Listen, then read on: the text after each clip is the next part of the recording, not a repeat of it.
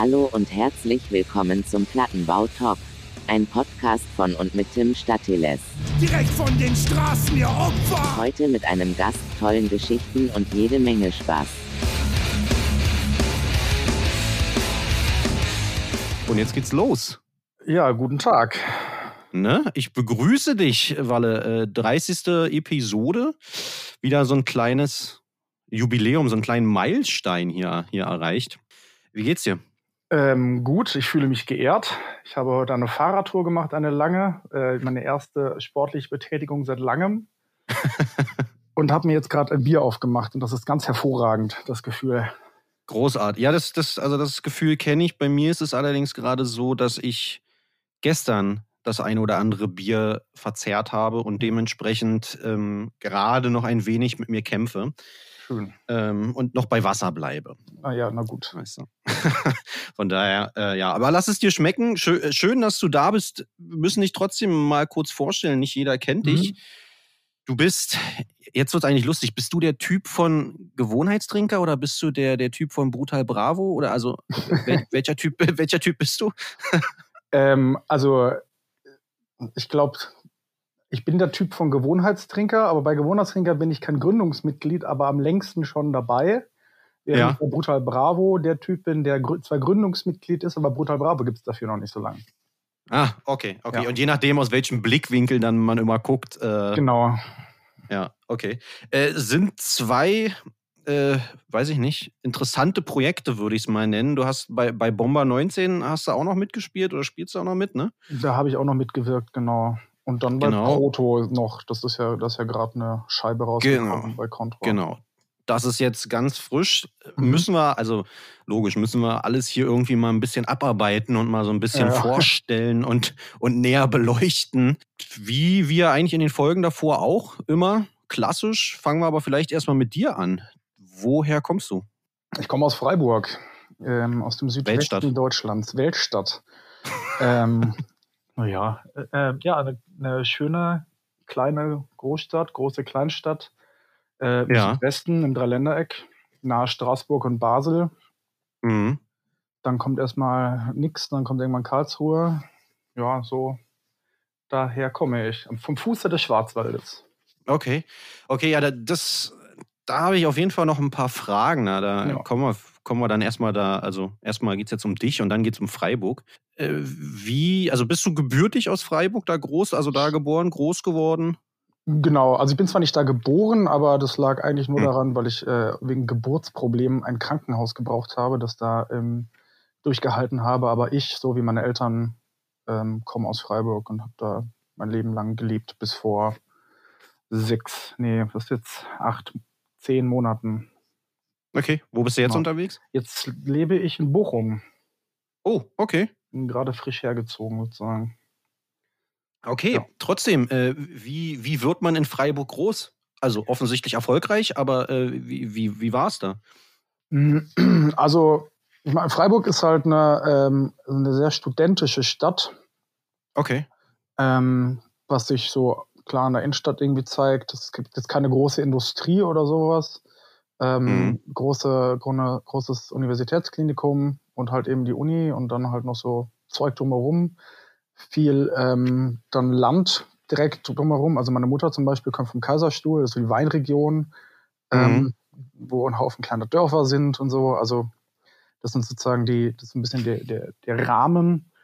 Und Ja. dann ähm, ja, bin ich da oh, relativ behütet äh, aufgewachsen, wie das so ist, dann irgendwie in so einer Ja. ähm, nicht zu heftigen, aber äh, Kleinstadt, die trotzdem äh, viel Szene mitbringt. Und so bin ich da auch dann relativ früh da reingerutscht. Okay, verrückt, ja. Also gut, dass du es ansprichst. Das ist quasi auch das Thema, was ich mit dir auch nochmal irgendwie ein bisschen abkaspern wollte. Freiburg und, und Szene. Äh, ich sag mal jetzt egal, erstmal welche, Hardcore, Punk, Metal, Ja. was auch immer. Trotzdem bei dir erstmal, wann ging das bei dir mit der Musik los und, und mit welcher Mhm. und wie bist du dazu gekommen? Ja, also ich habe, keine Ahnung, ich bin halt äh, so mit 13 Punkrocker geworden irgendwie, bin da, da irgendwie in der Schule jemanden kennengelernt und dann so gibt's ja, gab es damals eine große Straßenpunk-Szene in Freiburg, wo ich dann irgendwie äh, meine Nachmittage verbracht habe. Okay. Ähm, und das war dann so mein erster Zugang auch so zu einmal irgendwie so ein bisschen Rebellion und einem eigenen Musikgeschmack mit sowas, wo man sich irgendwie abgrenzt von anderen zu entwickeln.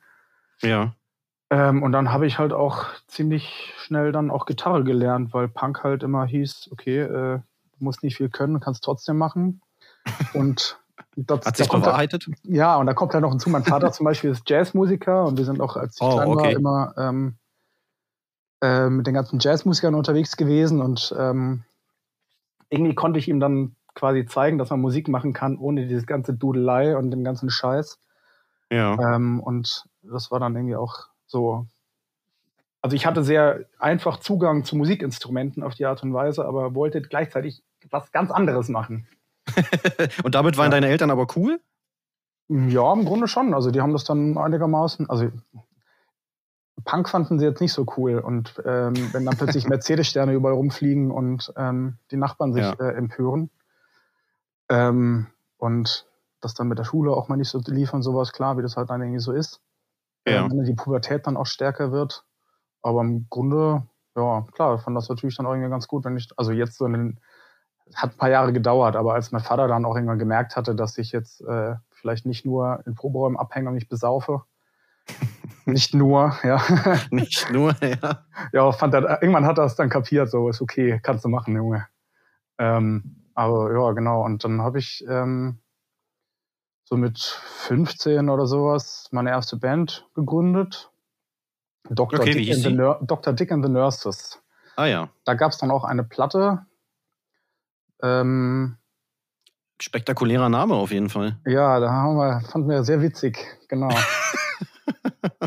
ja, ich glaube, die haben sich dann damals aufgelöst, da war ich so 18. Da habe ich dann auch schon bei Trinkern gespielt. Und Okay. dadurch, dass die Freiburger Szene ja, also ich würde sagen, immer relativ groß war und breit aufgestellt war, aber man kannte sich natürlich untereinander. Also der Walfisch war so der Hauptanlaufpunkt. Und auch der einzige, oder? Oder gibt es da noch mehr in Freiburg? Nee, also eine Walfisch gibt es ja nicht mehr.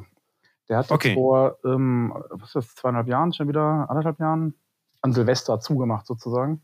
Kurz vor der Pandemie. Genau. Mhm.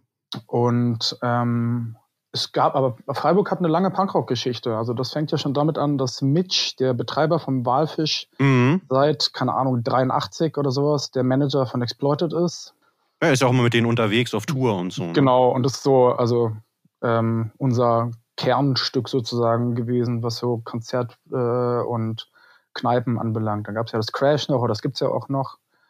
Das Café Ja. Atlantik, ähm, jetzt das Kiez noch. Und so gibt schon ein paar Läden und es war auch irgendwie alles weniger geworden hat sich alles so ein bisschen verlaufen und ist irgendwie nicht mehr so, so Szene, wie man es vielleicht früher irgendwie kannte. Aber es gibt trotzdem noch Leute, die was machen und vor Ort sind und ich meine, über die Jahre ist das ja auch so, dass man zwar, also als ich 16 war, sind wir in Walfisch Mhm. gegangen und dann hast, hast du da einfach einen Haufen Glatzen getroffen und warst froh, Glatzen zu treffen, hast dich besoffen. So. Wann war das? Also wann warst du 16? Äh, jetzt muss ich mal zurückrechnen. Vor äh, 13 Jahren, 14 Okay. Jahren. Ja, genau. Ähm, und die Freiburger Szene, so wie ich sie jetzt irgendwie auch erlebe und äh, so Teil davon bin, ist halt für mich jetzt eher sowas, halt ein Freundeskreis, der so ein bisschen erweitert ist, halt durch Leute, die Leute kennen und da was machen und da was machen und die sich schon lange kennen und in den gleichen Läden abgehangen sind und Sachen zusammen gemacht haben. Mhm. Nee, weil ich frage nur, weil man, also finde ich, so nach, nach außen hin, weiß ich, ist vielleicht auch meine, meine öfters angesprochene Großstadt-Arroganz, die ich Ja. da auch mitbringe, äh, bekommt man das nicht so mit. Weißt du, dass da irgendwie so äh, in Freiburg jetzt irgendwie auch so ein, keine Ahnung, wie so ein kleiner Hotspot ähm, Ja. auch bestand und irgendwie da doch öfters, also wenn du sagst, ne, dass da eine vitale Szene sich irgendwie auch rumgetrieben hat und nach wie vor auch aktiv ist. Nur wenn man, ne, wenn man dann vielleicht mal so die Tourposter oder so Bands sieht, wo die immer spielen, also Freiburg taucht da nicht häufig auf. Hm, ja, ich, auch du. Also wir sind, glaube ich, ich glaube, das Problem ist so ein bisschen immer gewesen, dass wir nie ähm, so Samstagsshows bekommen haben. Also Mitch, hat- Mitch hat ja viele Touren gemacht, hat ja auch eben mit Ja. Exploited die ganzen Kontakte oder keine Ahnung, was es da noch alles gibt. Agnostic Front spielt einmal im Jahr in Freiburg, ist gefühlt. Und das sind dann aber alles halt so Mittwochshows. Ah, okay. Das heißt, die, die großen Dinger, die spielen immer woanders, weil du in Freiburg halt gar nicht so viele Leute rankriegst, um, um, um so die Number One Superbands ranzukriegen. um die Wochenendgagen dann aufzubringen Genau. wahrscheinlich. Aber so Mhm. die, die, die ähm, Durchgangsshows sind dann, dann doch immer da. Und da ist Ja. schon mal ein Eindruck gewesen, dass ich, dass über die Jahre immer viel los war, eigentlich schon an Konzerten. Okay. Naja, und ihr seid ja da unten äh, aufgrund der Lage mit, mit der Schweiz und, und was ist nebenan, Frankreich und, und keine Ahnung was. Ja. Also könnt ihr ja wahrscheinlich auch relativ schnell irgendwo anders hin, ne? Also ich meine, wie, wie weit ist Zürich weg? Äh, oh, so zwei Stunden, zweieinhalb, Ja. sowas. Ja, genau. Ja. Aber du musst auch berechnen. Also Basel hatten wir auch immer Kontakte und so. In Villa Okay. Rosenau haben wir früher ein paar Mal gespielt und sind auch ab und zu hingefahren. Aber ähm, also, Schweiz ist halt, da zahlst du einen Konzerteintritt und dann hast du schon keine Kohle mehr zum Saufen. Ja, das stimmt wohl. Und Und, das dann dann die Getränke bisschen- kannst du auch nicht bezahlen. Ganz genau. Das war immer, also ein bisschen witzlos. Ein paar Mal gemacht, aber es ist echt, oh, da musst du so viel Asche auf der Seite haben. aber andersrum ist natürlich super, wenn die Schweizer dann nach Freiburg kommen für Konzerte, weil du ein paar Leute rankriegst, die dann auch äh, die Ja. Tickets bezahlen. Und Aber hat das, also hat das funktioniert? Ja, also schon so, dass, dass wenn Konzerte in Freiburg sind, dass man auf die Schweizer und auch auf die Franzosen, Straßburg, Colmar und sowas, Melus Mhm. angewiesen ist und dass die auch vorbeikommen. Und da gibt es ja auch Kontakte, Leute, die, Mhm. da, die auch in Straßburg was machen und Basel aktuell weiß ich gar nicht mehr so. Da war jedenfalls eben so, als ich so Teenager war, hatten wir dann eine ziemlich große Crew von Basler Jungglatzen und Freiburger Jungglatzen, die sich dann da auch viel getroffen haben zusammen Ja. aber das ist ein bisschen eingeschlafen. Aber Naja, kann man ja mal gucken, ne? Was nach der Pandemie Genau. denn da. Äh, ja, es gibt ja immer noch genug Leute, so die man, ähm, Ja. die man kennt. Ja, cool. Ähm, wie also wie ging es dann bei dir weiter? Du hast, hast es erwähnt, du hast irgendwann angefangen, Gitarre zu spielen, äh, hast angefangen, in Bands zu spielen. Machen wir gleich das, das ganze Bandkapitel, machen wir mal auf. Hast du irgendeinen Job gelernt oder bist du, bist du Punkrocker? nee, ich lebe von der Musik nicht, keine Chance. ähm, ähm, nee, genau, ich habe ähm, ich hab studiert, Ui. damit Fein. aber äh, nichts angefangen und dann jetzt nochmal eine Schreinerlehre angefangen. Okay. Was hast du studiert? Äh, ich bin ähm, studierter Philosoph und Germanist. Upala, wie kommt man denn dazu? Äh, ja, nach der Schule, ähm, also ich habe dann ich hab irgendwann Abitur gemacht, ähm, dann ein Jahr lang in der Gastro gearbeitet, wollte eigentlich Koch lernen, aber mit Bands war das nicht vereinbar. habe das dann doch gelassen und dann habe ich mich mal eingeschrieben. Ich war erst eingeschrieben, um ein bisschen Kindergeld zu schröpfen. Mhm. Und dann dachte ich ja, okay, so, ich habe immer gern gelesen und mich für so Zeug interessiert und habe das dann halt auch, ähm, habe mich da dann eingeschrieben und das durchgezogen. Ähm, und das, ich habe das auf Lehramt studiert, also Gymnasiallehramt, habe dann Staatsexamen Ja. gemacht, mit der Option äh, zu unterrichten eben.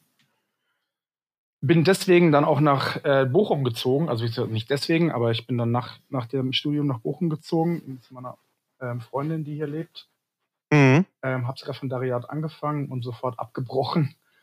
Ähm, weil Warum das? klar war, dass ich keinen Bock habe auf Schule und äh, Auf die Kids oder auf, auf nee, Schule? die Kids, die Also auf Kids sind das Beste an der ganzen Sache. Okay. Aber das System Schule und die Kollegen und dann äh, sitze ich da am, am, am Lehrertisch mit den anderen jungen Lehrern und dann erzählt die eine, dass sie jetzt heiratet und einen Polizisten heiratet und Mhm. äh, und dann dachte ich, oh Gott, ich bin hier einfach, ich muss hier weg. Scheiße, schnell das ACAB-Shirt umdrehen. Ne? Ja, ja, so in etwa. Und nee, Schule, ich habe in Dortmund in einer ähm, Gesamtschule jetzt dann so ein bisschen halt unterrichtet. Und Kids sind super. Das ist nicht das Thema, aber ich, das System und derjenige zu sein, der da irgendwie nach den, nach, nach Guten und Schlechten sortiert, da äh, bin ich nicht in der richtigen Stelle. Okay. Äh, Und hat sich so. das. Also, du, du bist ja selber zur Schule gegangen. Ähm, Ja. Hättest du dir vielleicht so einen Lehrer gewünscht? Also, so, so wie du jetzt quasi? Naja, das Ding bei mir war ja, also ich bin in der 10. Klasse, habe die mittlere Reife verkackt. Ja. Bin da mit, äh, ich glaube, zwei Sechsern und drei Fünfern hängen geblieben. Habe also ein Jahr quasi nicht die Schule besucht Okay.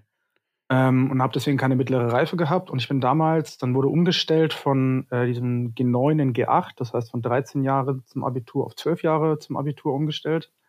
Das haben sie jetzt wieder zurückgestellt, oder? Oh, du, da bin ich nicht drin, keine Ahnung. Kann Okay. sein.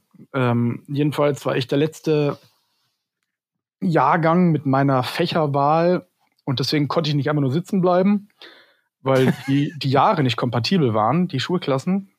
Also haben sie auch- dich durchgedrückt oder so? Nee, ich bin zurückgestuft worden. Ich bin von Ei. der 10. in die 9. Klasse gekommen. Ja.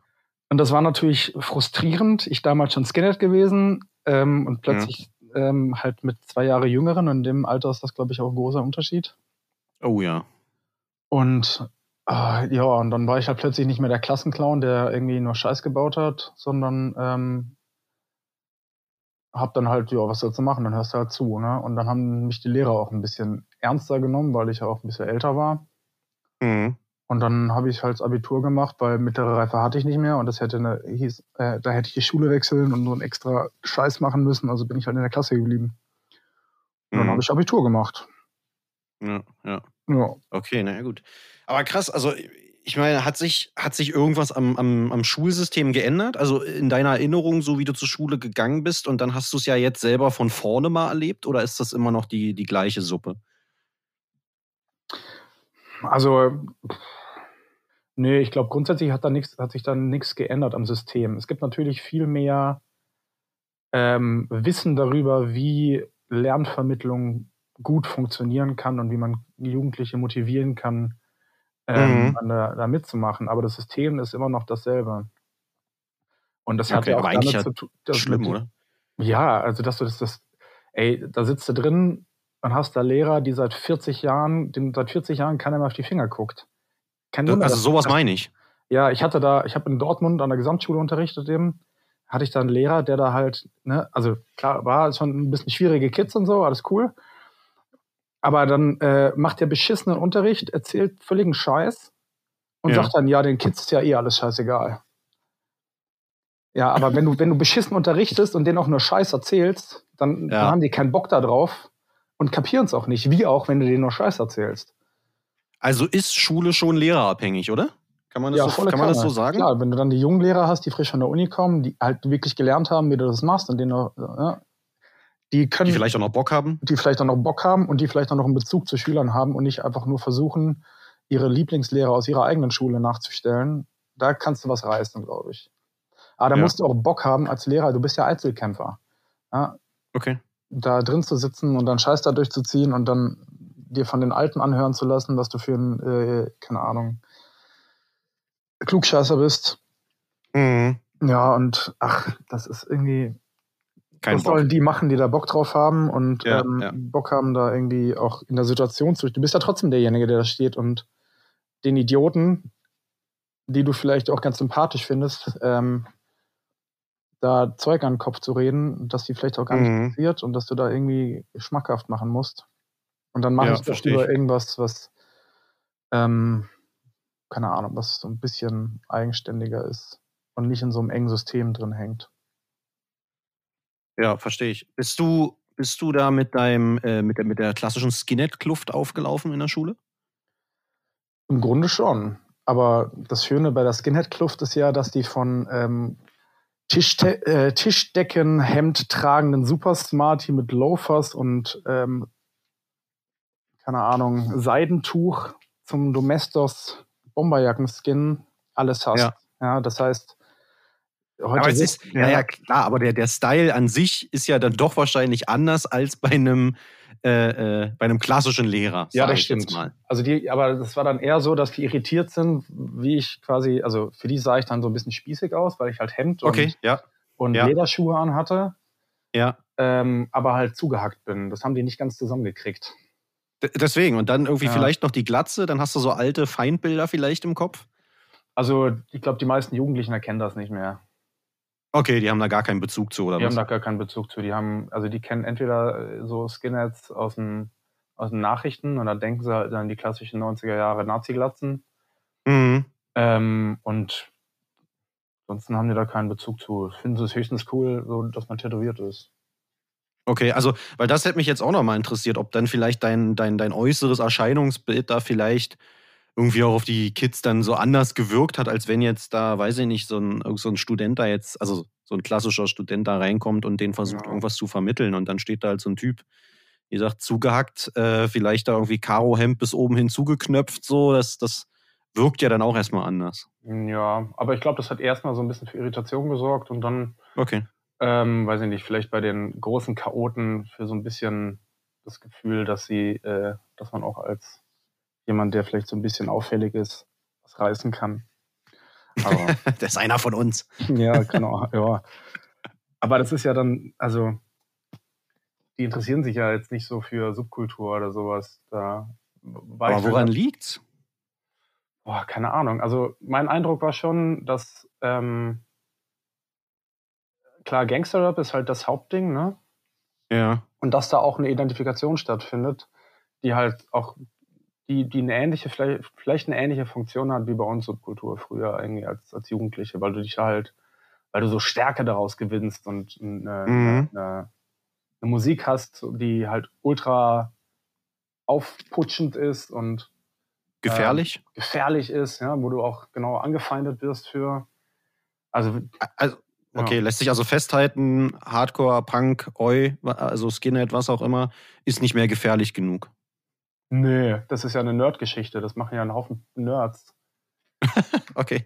Also, die meisten, ja, es gibt natürlich die klassischen Gewalttäter-Skins, aber die meisten, die meisten, die jetzt äh, über 30 sind oder 40, 50, das sind doch, also die das mal machen, das sind doch Nerds im Grunde.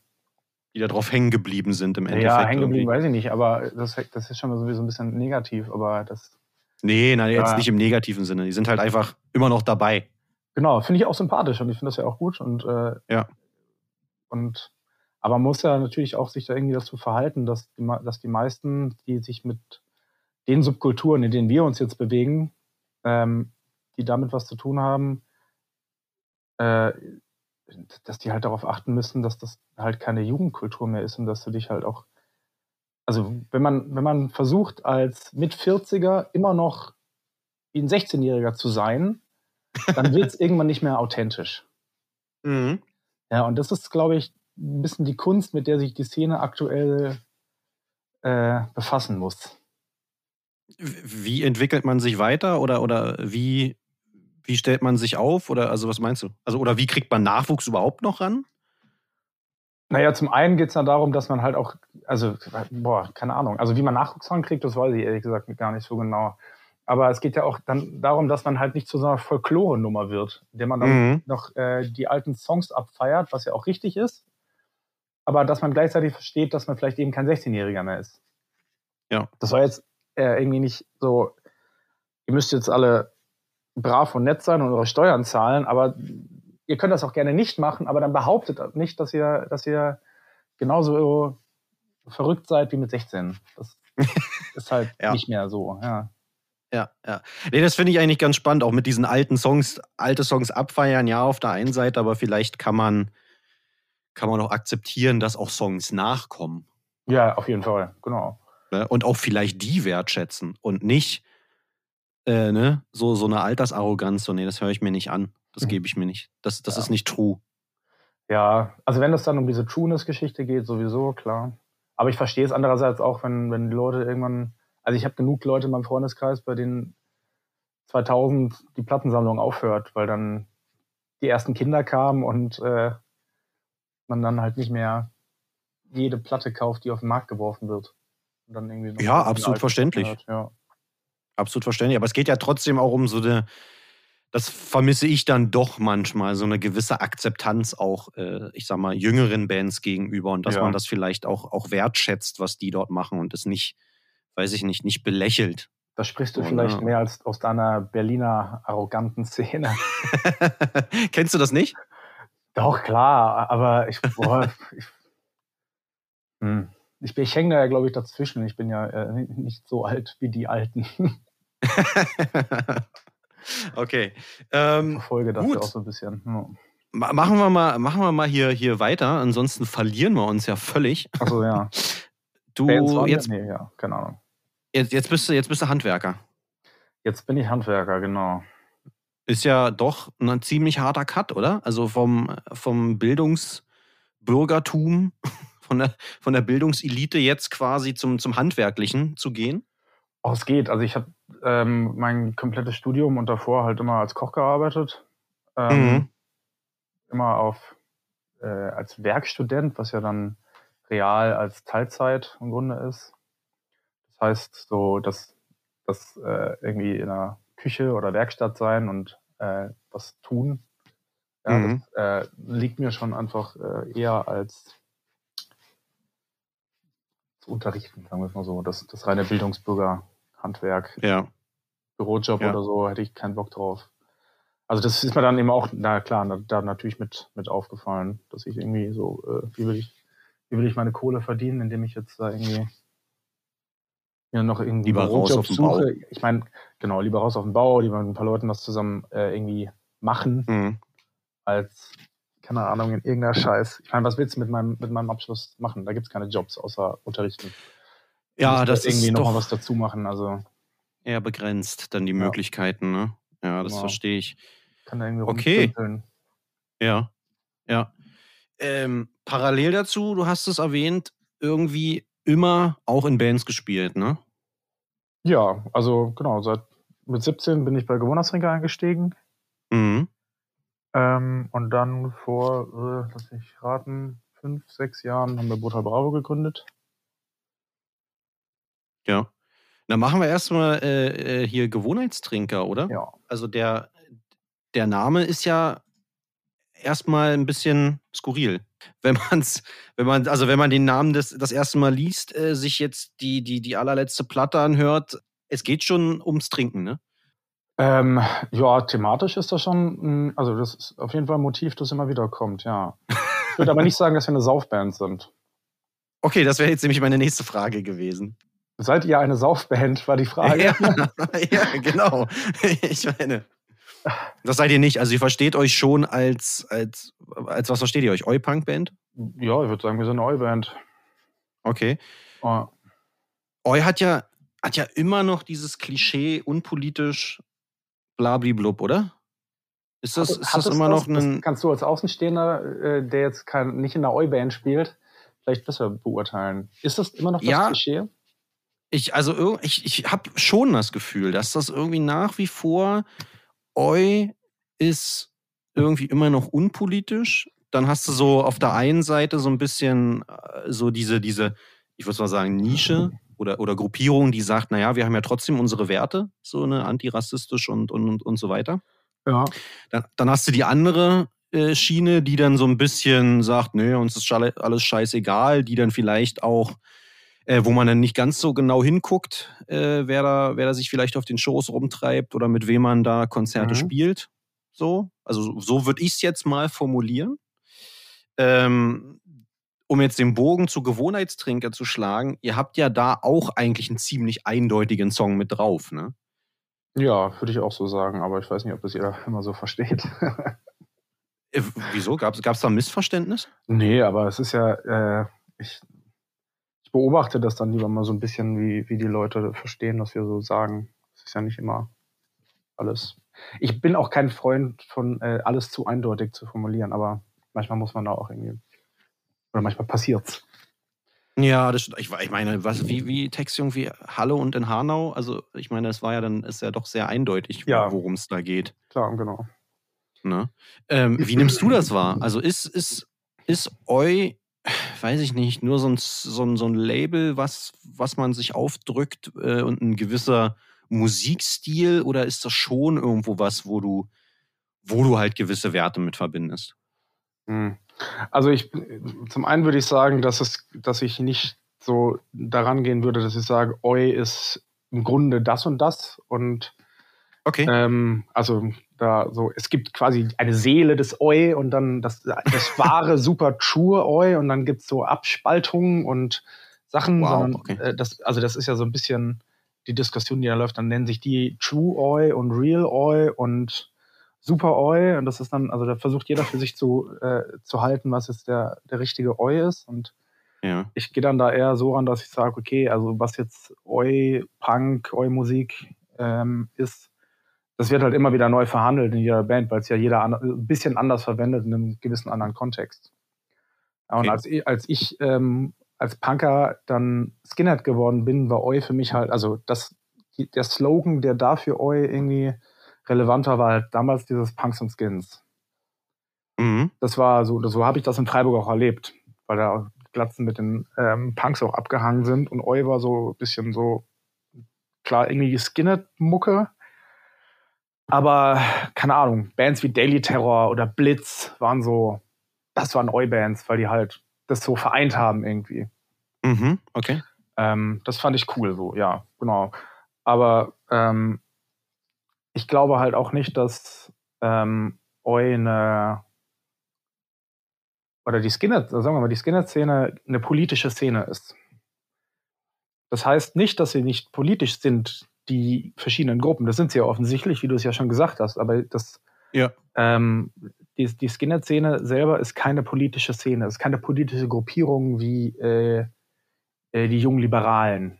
Ja, das ist, so funktioniert das halt einfach nicht. Das ist eine Jugendsubkultur, die alt Ja, geworden ja, ja. ist, in der, äh, in der es in der unterschiedliche politische ähm, Einstellungen plausibler oder weniger plausibel sind, einhergehend Mhm. mit dem Lebensstil, der da geführt wird.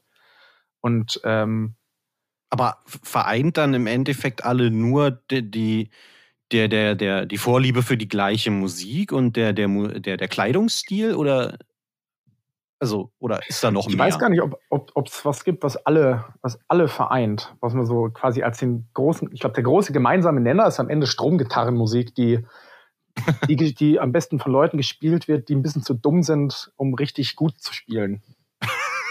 Okay. Also ich- ich- ähm, wenn ich an, an Oi als Musik denke, denke ich eher an Bands wie Comet 84 oder sowas. So von diesem Mhm. schleppenden, wütenden, einfachen Punkrock, der halt ein bisschen zu langsam ist immer, um wo sich die Wut anstaut.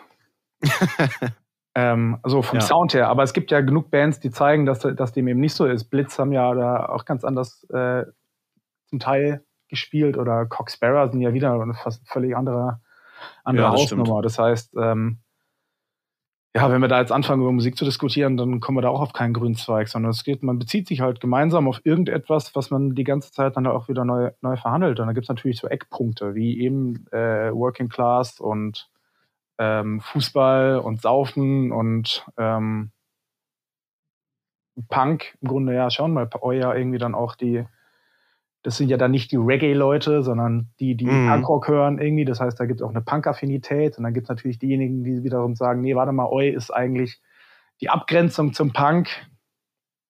Der Aber geht das Skinhead- nicht eigentlich Hand in Hand? Ah, Oi das und ist- Punk? ja, das ist du, das ist eine völlig hirnrissige Diskussion. Natürlich geht das irgendwie Hand in Hand, natürlich ist da aber auch eine Abgrenzung irgendwie da. Aber das ist ja dann, das ist ja jedes, jedes Jahrzehnt bedeutet das ja wie so ein bisschen was anderes für die Leute. Mhm. Ja. Also ich, ich bin da, ich will da nicht so dogmatisch werden, aber trotzdem habe ich da für mich eine klare Vorstellung, was das, was das für mich irgendwie bedeutet. Okay. Und wo, wo setzt dann die, die allseits beschriebene und verhasste Grauzone an? Das, diejenigen, die Grauzone schreien, sind ja meistens nicht diejenigen, die in der Grauzone sind. Also von denen, die dann, ne, also das ist, äh, Ja, ja, also, klar. Das ist ja eher ein Label, das dann von außen aufgedrückt wurde. Ja, ja. Also wir sind ja mit Gewohnheitstrinkern, obwohl wir uns meines Erachtens immer äh, eindeutig positioniert haben, da auch häufiger mal reingedrückt worden. Ist das so? Ja, ja, also da Okay. gab es dann schon auch Anfeindungen zwischendurch.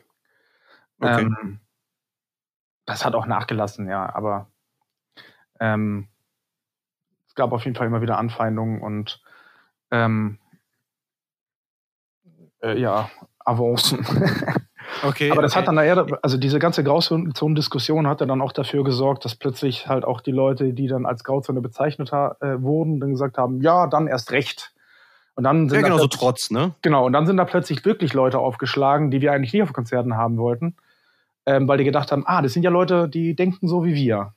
Mhm. Das heißt, das hat eher, das war so, so eine, äh, wie nennt sich das, eine selbsterfüllende Prophezeiung manchmal.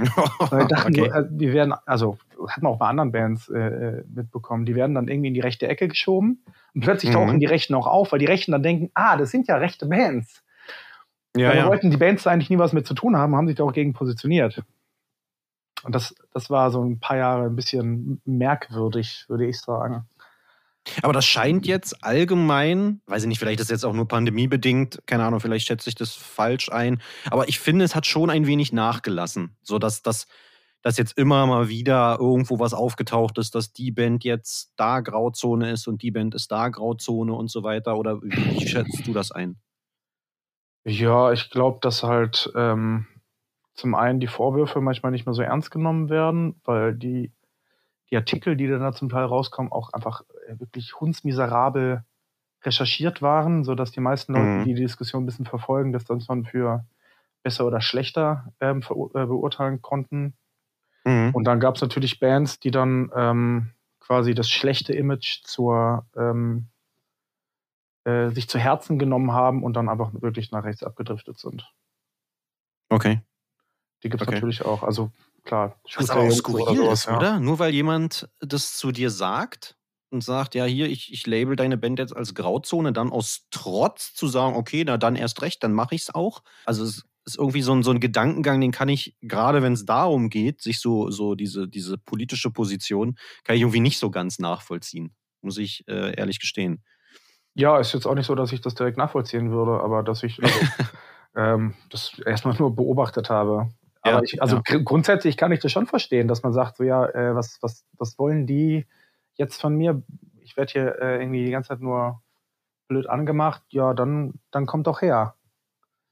Na, dann zeige ich Mhm. euch mal, äh, wie es richtig läuft.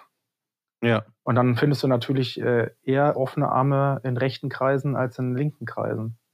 Ja, das, das, das stimmt auch wieder. Aber trotzdem, wie gesagt, man muss es ja sagen, jetzt hier gerade auch auf der, äh, auf der letzten Platte, 74.000, ähm, habt ihr euch ja mit Gewohnheitstrinker doch sehr, sehr, also außerordentlich deutlich positioniert, Ja. meiner, meiner persönlichen Meinung nach. Ähm, wie kommt's? Also, war, also hast du die Texte, schreibst du die Texte dort? Ähm, bei Trinkern ist das ziemlich ähm, gleich verteilt unter uns. Aber den Text, auf den du ansprichst, den habe ich geschrieben, ja. Okay. Also wie, wie Ähm, kam es dazu? Mm, Also offensichtlich hat es dich ja beschäftigt, also logisch. Sonst ja, genau. keinen Das ist ja so ein drüber bisschen eine, ne? eine Mischung, also eine Reaktion eben auf Kassel, Halle und Hanau mhm. ähm, und so eine äh, schleichende Radikalisierung im Internet, die da auch ähm, Mhm. Und dann halt auch, da sind ja verschiedene ähm, so Konzepte irgendwie reingewurstet. Einmal die Vorstellung, dass es da irgendwie sowas wie ein wahres Volk gibt, das, Ja. das, das dann nur irgendwann rauskommt. Und ähm, diese, diese, ja, keine Ahnung, Entfesselung des Hasses, wie er halt im Internet sehr einfach ähm, stattfindet. Ja. Das wollte ich eigentlich kontrastieren halt mit den realen ja, Gräueltaten, die da stattgefunden haben vor unserer Mhm. Nase. Meine Freundin kommt aus, aus, aus Kassel.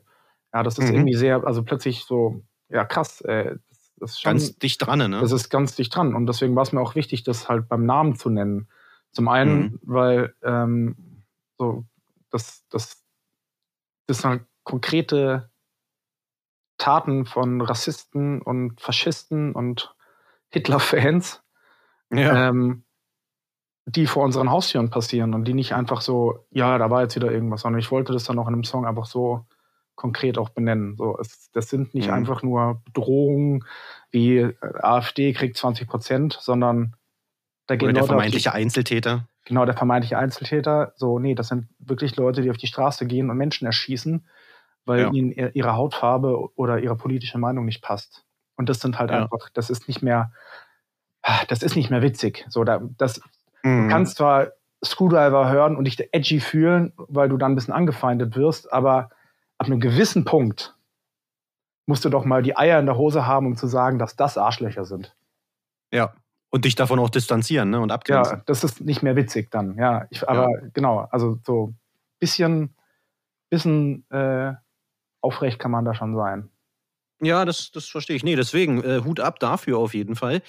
Ähm, wie wurde die Platte allgemein aufgenommen? ja, die haben ja schön mitten in Corona rausgehauen. Ähm, also Deswegen. deswegen. kann ich da nur so ein bisschen Internet-Feedback und so persönliches Feedback und äh, ähm, weitergeben. Das war eigentlich durchweg positiv. Ähm, wie die Konzerte laufen, weiß ich leider nicht. Keine Ahnung. Gucken wir mal. Mal gucken, ob wir mal wieder spielen. Ja, Ja. ja, ja. Nee, weil ich frage nur, weil sie ja auch, also fand ich jetzt im Vergleich zu den Sachen davor auch stark produziert ist. Also vom, vom Sound her. Äh, äh, Ja, Grüße gehen raus an Simon. Der hat das, wir haben das, ähm, um mal so ein bisschen eigene Lorbeeren äh, zu ernten. ja. Wir haben vor der Platte einmal geprobt. Ui. Dann sind wir ins Studio gegangen, im Proberaum von Simon von Drinking Squad, ähm, Ja. der auch die Brutal Bravo Sachen aufgenommen hat. Haben dann am, also haben freitags die Instrumente reingeschleppt, haben noch einmal die anderen Songs geprobt, Samstag komplett eingespielt und Sonntag, äh, dann waren wir noch saufen und Sonntag habe ich den Gesang ein, äh, reingehauen. War eine richtig Aber- astreine Produktion. Drei Tage Vollgas gegeben, ja. ja, ja, so eher, eher zwei. Naja, nicht, also Hut ab. Also Ja. Das macht ich sag mal Es so. macht auch das das Spaß bei den Gewohnheitstrinkern, dass wir alle schon so lange miteinander Musik machen und ähm, blicken, so wie der andere, was der jetzt möchte von einem. Und dann klappt das auch sofort. Okay. Ist aber nach wie vor ja ein, also jetzt in Anführungsstrichen ein Spaßprojekt, oder? Also es macht Spaß, dass, dass äh, ihr spielt ein paar Konzerte und, und das, das war's dann aber auch, oder? Ja, voll. Wir sind ja auch in der, ähm, in, in der luxuriösen Situation, dass wir ab und zu ein paar Konzerte spielen können, nicht mehr bei den Mhm. Hund- Hunden schlafen müssen direkt und uns dann ein paar Freunde treffen, betrinken und dumme Konzerte spielen. Ja, das ist ja, Ja, ja. hervorragend. Ja. Aber mehr. Ja. Deswegen, also was, was will man mehr jetzt? Äh, bei dir ist es aber so, du spielst jetzt auch noch, also du bist auch noch der Typ von Brutal Bravo. ja, aber die anderen von Gewohnheitstrinker sind auch die Typen von Brutal Bravo. Genau, aber genau, weil wir jetzt nur miteinander reden, Ach so, deswegen. ja. Also warum noch eine zweite Band? Reicht nicht eine? Ich spiele in Vieren, glaube ich, gerade. ja. Naja, ach du, keine Ahnung, das läuft dann. Also Brutal Bravo ist eigentlich eine Idee, die entstanden ist mit Flo, unserem Schlagzeuger. Mhm. Der hat ja bei Backslide gespielt, wenn ihr das noch was sagt. Ja. Genau, so. Und der hatte immer Bock, der ist auch sehr eueraffin, ist ja eigentlich Mhm. ein Punkrocker Okay. äh, und so ein ehemaliger Nietenkaiser, der jetzt zu faul ist zum Haare stellen. ähm, und der hatte immer Bock auf so eine richtig fiese Oi-Band mit den ganzen Skinheads zusammen. Und immer wenn wir saufen waren, weil der auch so ein Walfischgänger war, ging die Idee wieder Mhm. los. Und irgendwann habe ich halt einfach einen Termin vereinbart und die alle eingeladen. Dann haben wir mal ein bisschen was gecovert und dann äh, haben wir halt gespielt. Ja, und da war eigentlich, ich meine, warum eine neue Band? Einfach weil wir halt einen Bock hatten, irgendwie nochmal ein bisschen anderen Sound zu machen. Nochmal da Und was ausprobieren. Ja. Und der funktioniert aber wahnsinnig gut. Also rein vom, vom, vom, vom äußeren Eindruck her, wie gesagt, das kann jetzt, kann jetzt pandemiebedingt auch alles völlig so verwaschen sein, weil ich meine, wann waren die letzten Konzerte? Das ist, glaube ich, auch schon Ja, anderthalb Jahre oder irgendwie so her. Fand ich, also Brutal Bravo, das irgendwie im Internet überall poppte dann, also ne, gingen die EPs dann hoch und keine Ahnung was und Brutal Bravo hier und äh, Brutal Bravo über alles. Ja, Aha. ähm, äh, also woran, woran liegt Also ich meine, klar, die ne, ist Hitpotenzial noch und nöcher, aber ihr scheint ja da einen absoluten Nerv getroffen zu haben. Ja, das waren wir auch überrascht tatsächlich. Ähm, auch weil das Logo fünf Minuten ähm, zusammen gebastelt wurde und so und jetzt äh, sich schon irgendwelche Leute tätowieren lassen. Ähm, Wow, okay. ähm, ach, warum das? Keine Ahnung. Also wir hatten zum einen, einen natürlich auch mega Glück mit Contra Records ne? und Longshot. Mhm. Ähm, das heißt, wir sind ähm, sehr schnell auch auf die, in die richtigen Kanäle geschoben worden. Mhm. Ähm, ja, und dann war es so ein bisschen das Ding, dass wir, glaube ich, eine deutsche Band sind und jetzt halt aus Deutschland irgendwie der deutsche Oi ja auch äh, sehr stiefmütterlich behandelt wird. Und ähm, Aber woran liegt's? naja, weil wir so eine.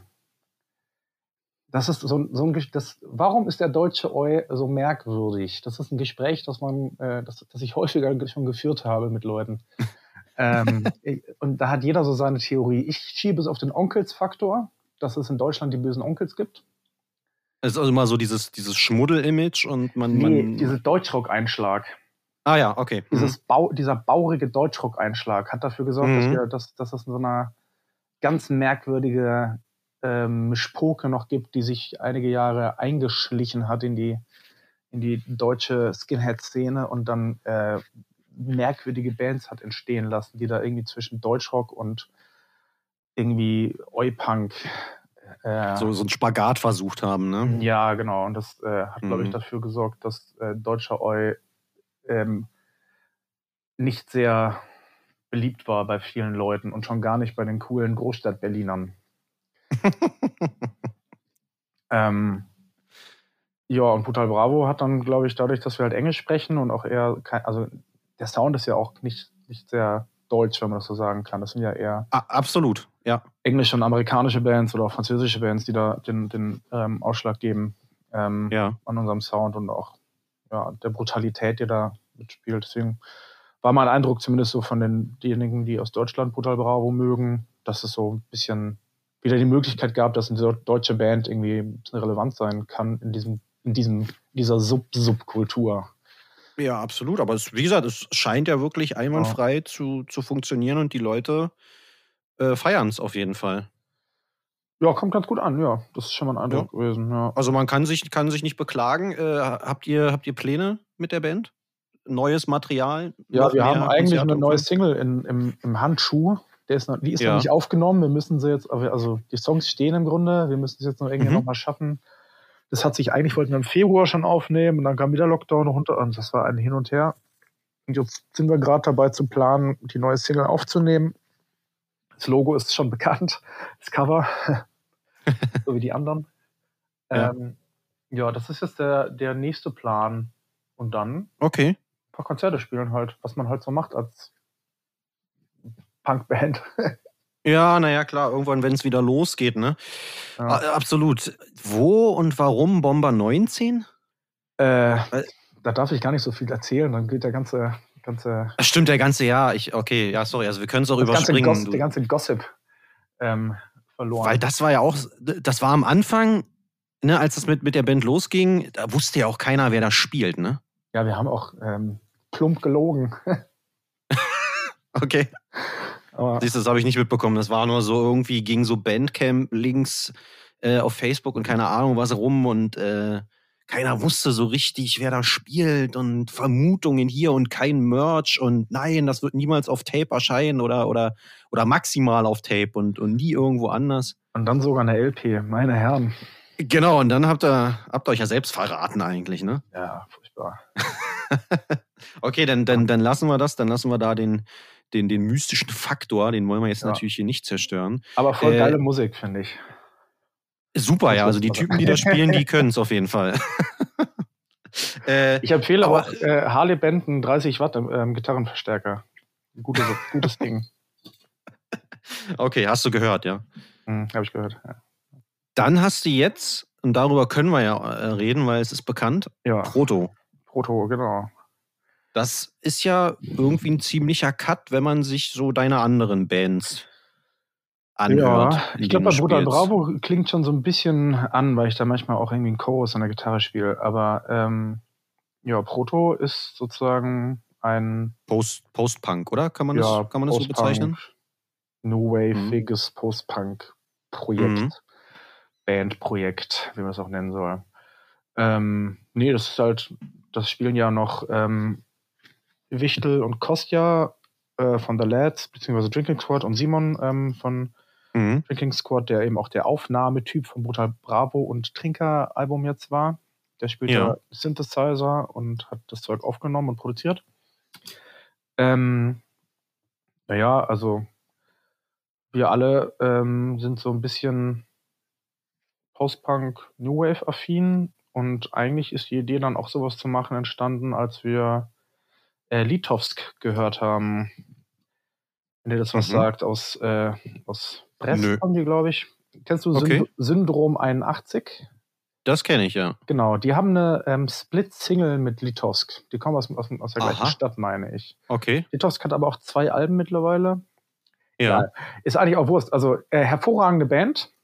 Ja. Und die haben wir auch alle sehr gut gefunden. Und gleichzeitig kommt noch hinzu, äh, dass wir alle so ein bisschen auch, äh, äh, ja, keine Ahnung, von Depression Mode über Frustration bis die späten Blitzsachen so gut finden und einfach mal die, Mhm. weil so ein Sound kannst du, wenn du, wenn du Brutal Bravo bist oder Gewohnheitstrinker, wird es schwierig, plötzlich so mal was zu machen. Das ist irgendwie Unter dem Namen dann. unter dem Namen, das bricht zu ja, sehr. ja, Ja, oder Ja, ja, absolut. Stürme finde ich auch großartig.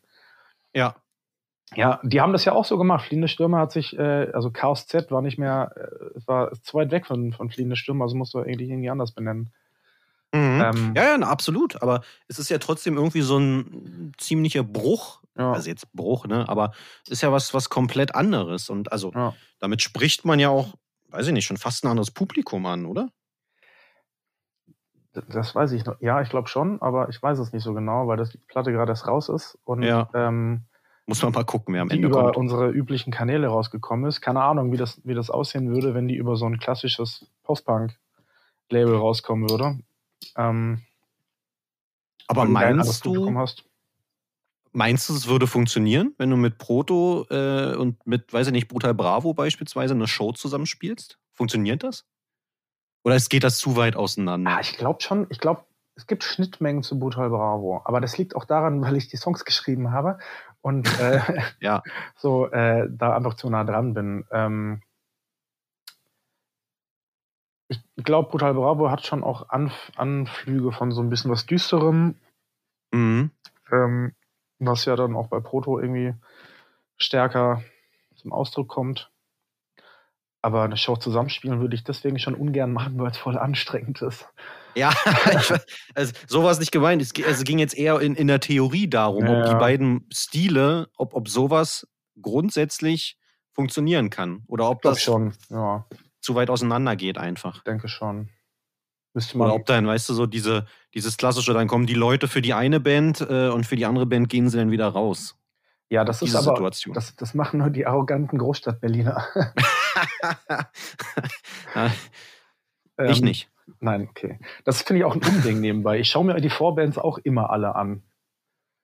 Das Ich weiß nicht, wann das ich bin angefangen nicht hat. da, aber ähm, ich mache das trotzdem immer. Ich finde das wichtig. Und dann findet man ja auch geile Bands. Man Ja, hundertprozentig. Ja. Ich bin da, bin da voll bei dir. Also es ist ja, weiß ich nicht, auch gerade bei so, bei so kleineren Shows, ähm, wenn da irgendein Veranstalter oder eine Veranstalterin, ich meine, man gibt sich auch ein bisschen Mühe, da so vielleicht ein cooles Line-up zusammenzustellen auf der Ja. einen Seite und auf der anderen Seite die Bands spielen da. Und das ist dann, ne? Äh, Ich kenne das noch früher aus meiner Veranstalterzeit, wenn man dann schon gefragt wurde, schick mal einen Zeitplan, so nach dem Motto, äh, Ja. damit man genau weiß, wann Und man man- da aufdribbeln ja. muss, damit man eben die ersten zwei Bands sich nicht antun muss. Ja, das irgendwie. Und wir sind ja auch selber lang genug Vorband gewesen und häufig auch immer noch Vorband. Ja. Insofern ähm, fühle ich mit jeder Band mit, die von einem leeren Konzertraum spielen muss. Ja, das äh, verstehe ich. Hast du musikalische Vorbilder?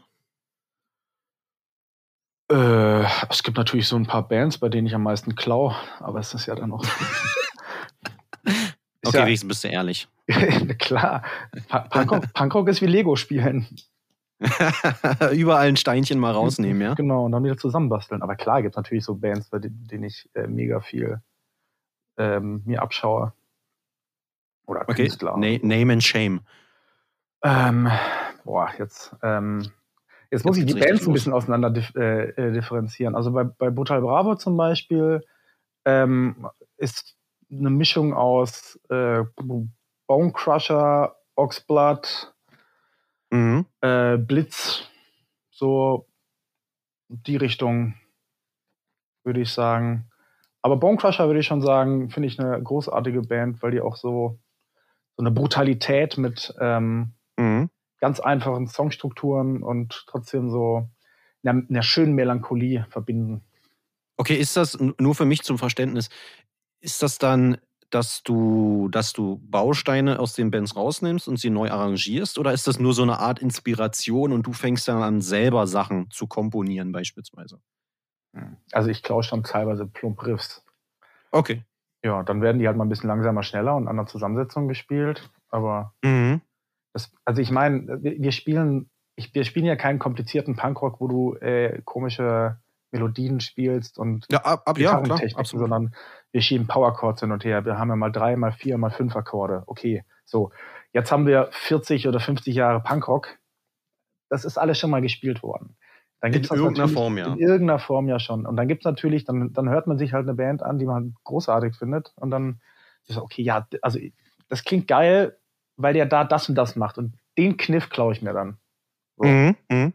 Und bei Monatstrinker würde ich sagen, dass wir ja auch sehr offensichtlich klauen und auch, äh, also Zitate, also selbst bei Texten ja, spiele ich ja mit Zitaten auch gerne mal. Mhm. Ähm, die kann sich dann jeder raussuchen, der sie, der sie entdeckt. ähm, aber ich, ich hoffe, es ist offensichtlich genug, dass es nicht als Diebstahl, sondern als Hommage äh, anerkannt wird. Und da mit Riffs ist das gleiche Ding. Dann wird da mal irgendwie ein Riff geklaut und halt wird ja eh, am Ende wird da 20 Mal dran rumgespielt, bis es eh nicht mehr das gleiche Riff ist. Also Ja, ja, klar. insofern. Aber es gibt jetzt, also es ist dann immer schon bandbezogen, aber für dich persönlich, keine Ahnung, irgendwie so ein, so Held ein, hätte, so, so ein Helden, Musiker, Idol, Idol. keine Ahnung. Boah, nee. Es gibt, ja, keine Ahnung, es gibt halt so, ich hab, muss mal überlegen. Nee, muss ja auch nicht, also kann ja. Es gibt natürlich gewisse Platten und so, die besonders eindrücklich für mich. Doch, ja, Klaus, Chefdenker Klaus. Oh, okay. Ja, den, den würde ich als, wenn ich groß bin, will ich sein wie Klaus. okay, also warum gerade der? Was macht den jetzt für dich persönlich so besonders? Weiß ich nicht, der macht das irgendwie alles ein bisschen anders. Ein bisschen Sch- cooler. Ein bisschen, ein bisschen, er ist so uncool in seiner, also er ist so cool in seiner Uncoolheit. Das Ja. ist nicht ganz beeindruckend. nicht äh, wirklich, und auch das komische Gitarrenrumgedudel bei denen, das trotzdem, weil es so überzogen ist, trotzdem so geil ist. Ja. Ähm, und der lässt sich halt auch textlich, ähm, ist das ja auch eine Mischung aus, hat er jetzt was auf dem Kasten oder ist er ein Idiot? Er lässt, war Genie und Wahnsinn. ja, er lässt, er lässt das halt schön offen. Das finde ich auch, äh, Ja. finde ich, finde ich super. Ja. Und Okay. ansonsten natürlich noch ähm, Weidner, Kevin P. und äh, Gonzo. Ja, große, große Helden. Okay. Ich Ähm, klaue schon viel bei den Onkels, muss ich zugeben. Ja, es scheint zu funktionieren. Ja. Das sind auch Ne? witz- witzige Idioten. das wahr, ja. Hast du außerhalb von diesem ganzen Eu-Punk-Kosmos Musik, die du hörst? Oder vielleicht auch eine musikalische Neuentdeckung, wo du gesagt hast, wow. Musikalische Okay. Neuentdeckung. Also ich höre ganz klischeemäßig auch relativ viel Reggae, eher Rocksteady nebenher und auch Okay. und so Two-Tone-Zeug. Aber mein Hauptsteckenpferd ist nach wie vor Punk und Oi. Hardcore höre ich zum Beispiel fast überhaupt nicht. Ich Mhm. gar, deswegen das war ich ich gar- also verwundert, dass, du, dass du mich gefragt hast, weil, weil ich eher das Gefühl hatte, es ist ganz viel Hardcore. Was will der von mir? Ähm, ja, aber es, also es geht ja ne, hier so ein bisschen auch über, über, die, über die eigenen Grenzen hinaus. über- über den Tellerrand hinausschauen. Genau, über den Tellerrand hinaus. Vielleicht auch mal so ein bisschen Einblicke woanders äh, zu, zu geben. Und ich sag mal, ne, hier Teufel äh, Berliner Weiße war ja auch schon hier Fahnenflucht in der letzten Ja. Folge. Also wir sind ja hier. Das ist ja alles United. Halten die Fahne hoch hier, die, die, die, die Punkrock-Fahne. united, hat man. So ist es ganz nämlich, ne? Genau, ja. Nee, weil beispielsweise bei mir äh, Neuentdeckung, oder also Neuentdeckung, war jetzt Orville Peck zum Beispiel. Was ist das Ähm, denn? Na, so, ein- so ein Country-Typ, der so Ah, Fransen boah, vorm furchtbar. Gesicht hat. Fand ich total abgefahren. Country finde ich zum Kotzen. Ja, ich grundsätzlich auch, aber irgendwie, der hat so eine, so eine abgefahrene Stimme, die, äh, Hm, die okay. finde ich auf jeden Fall ganz spannend. Deswegen hätte ja sein können, dass es bei dir vielleicht jetzt auch pandemiebedingt, Ach so. man kann eh nicht raus, Mhm. äh, man klickt sich so durch und entdeckt irgendwas. Es ist eher so, Ähm. dass ich ähm, nach und nach, also ich bin ja mit Jazz groß geworden, wegen meines Vaters, Mhm. der ja Jazzmusiker äh, war und auch immer in der Band gespielt hat. So, jetzt nach und nach fange ich an, mir die Musik, die ich ja eigentlich gut kenne, aber kein Wissen so richtig dazu habe, ähm, merke ich doch, ah, eigentlich finde ich schon ganz cool. Ja, da gibt es schon gute Okay. Sachen. Also äh, so langsam kriege ich eine Affinität für Jazz. Da kann ich aber meine Street Credibility wieder reinholen, indem ich sage, dass der Gitarrist von den Alliierten dann auch irgendwann in der Jazzband gespielt hat. Okay, also ihr könnt euch alle wieder beruhigen, keine Sorge. Auch unter alten 80er-Skins ist das sau cool. Ja, naja, so, gibt so, gibt so ein paar Sachen, die ich doch irgendwie, ah, höre ich ganz gerne mal. Okay, cool. Bevor wir, bevor wir zum letzten Teil hier überspringen, ähm, gibt es eine deutsche Oi-Punk-Szene? Ist sie da? Ja, voll. Es gibt mehrere, Und- würde ich sagen. Okay, wo, wo, wo sind da die Grenzen? Wo unterteilen die sich? Also sind die jetzt geografisch oder? nee, ich glaube, dass es einfach sich so ausdifferenziert und so viele ähm, Zwischentöne gibt von äh, Gruppen und Bands, die sich gegenseitig mögen und beliebäugeln und ähm, äh, nicht beliebäugeln. Äh, Unterstützen? nee, im Gegenteil.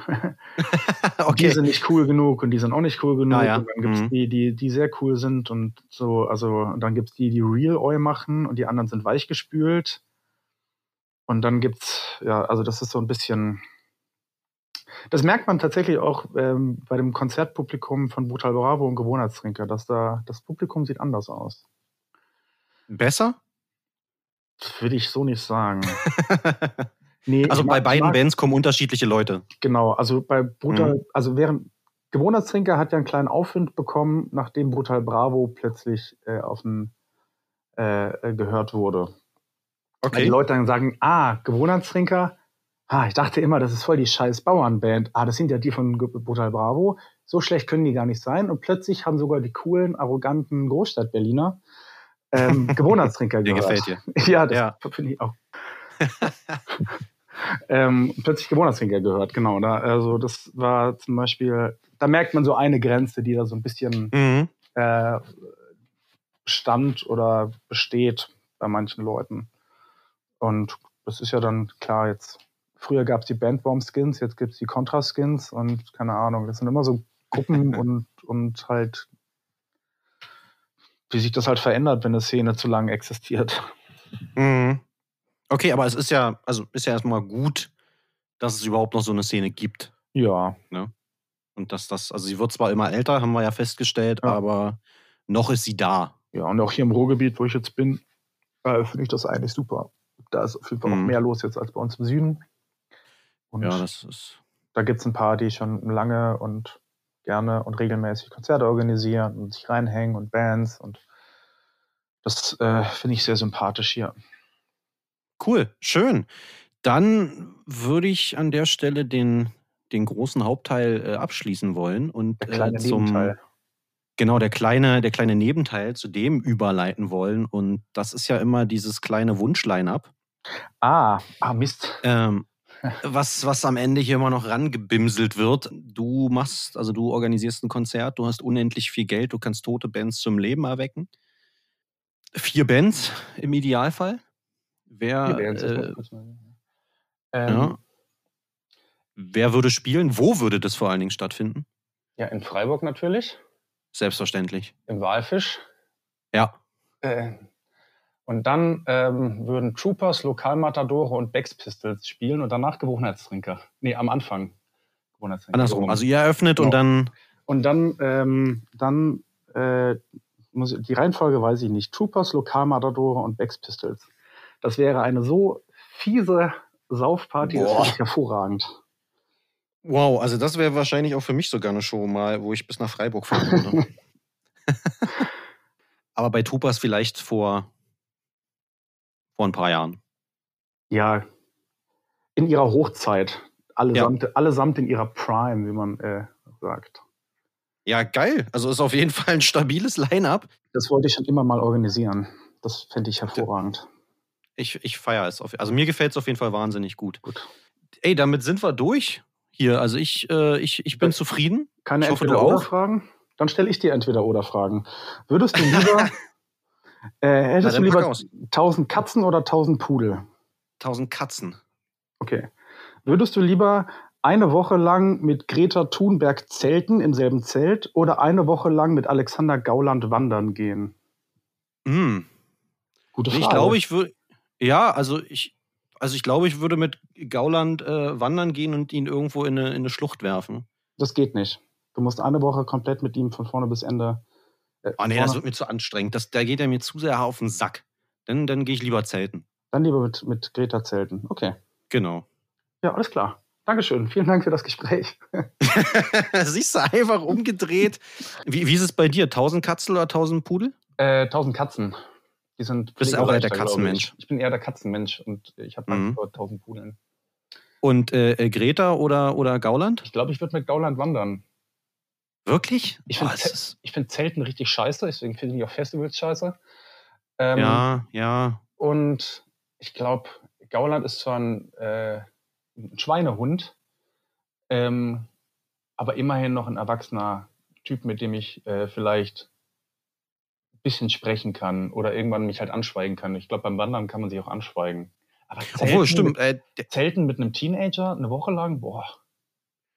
Ja, also gebe ich dir recht. Auf der anderen Seite, Gauland ist natürlich auch wahnsinnig alt. So, ne? Also man könnte dem Ja, wahrscheinlich auch langsam. weglaufen. Ja, aber dann langsam wandern ist ja auch in Ordnung. Nee, ich wandere in meinem Tempo. Ach so. Aber das ist dann nicht mehr mit dem Wandern. Da weißt du der Frage aus. Stimmt. okay, nee, ich bleib beim Zelten auf jeden Fall. Ja, okay. Super. Hast du noch letzte Worte? Möchtest du noch jemanden grüßen? Ähm, nee, die, das ist doch scheiße. Nee, kann ja sein. Nein, ich grüße niemanden. Okay, An Dann- alle. Grüße an alle. Grüße an alle. Dann sind wir hier durch. Danke äh, auf jeden Fall, dass du dir die Zeit genommen hast. Ja, danke dir. Für, gespannt. für, ein, für ein kleines sonntäglichen, äh, für einen kleinen Sonntagsplausch. Und ansonsten würde ich sagen, haben wir's. Hervorragend. Ja, dann adieu und bis bald. Ciao.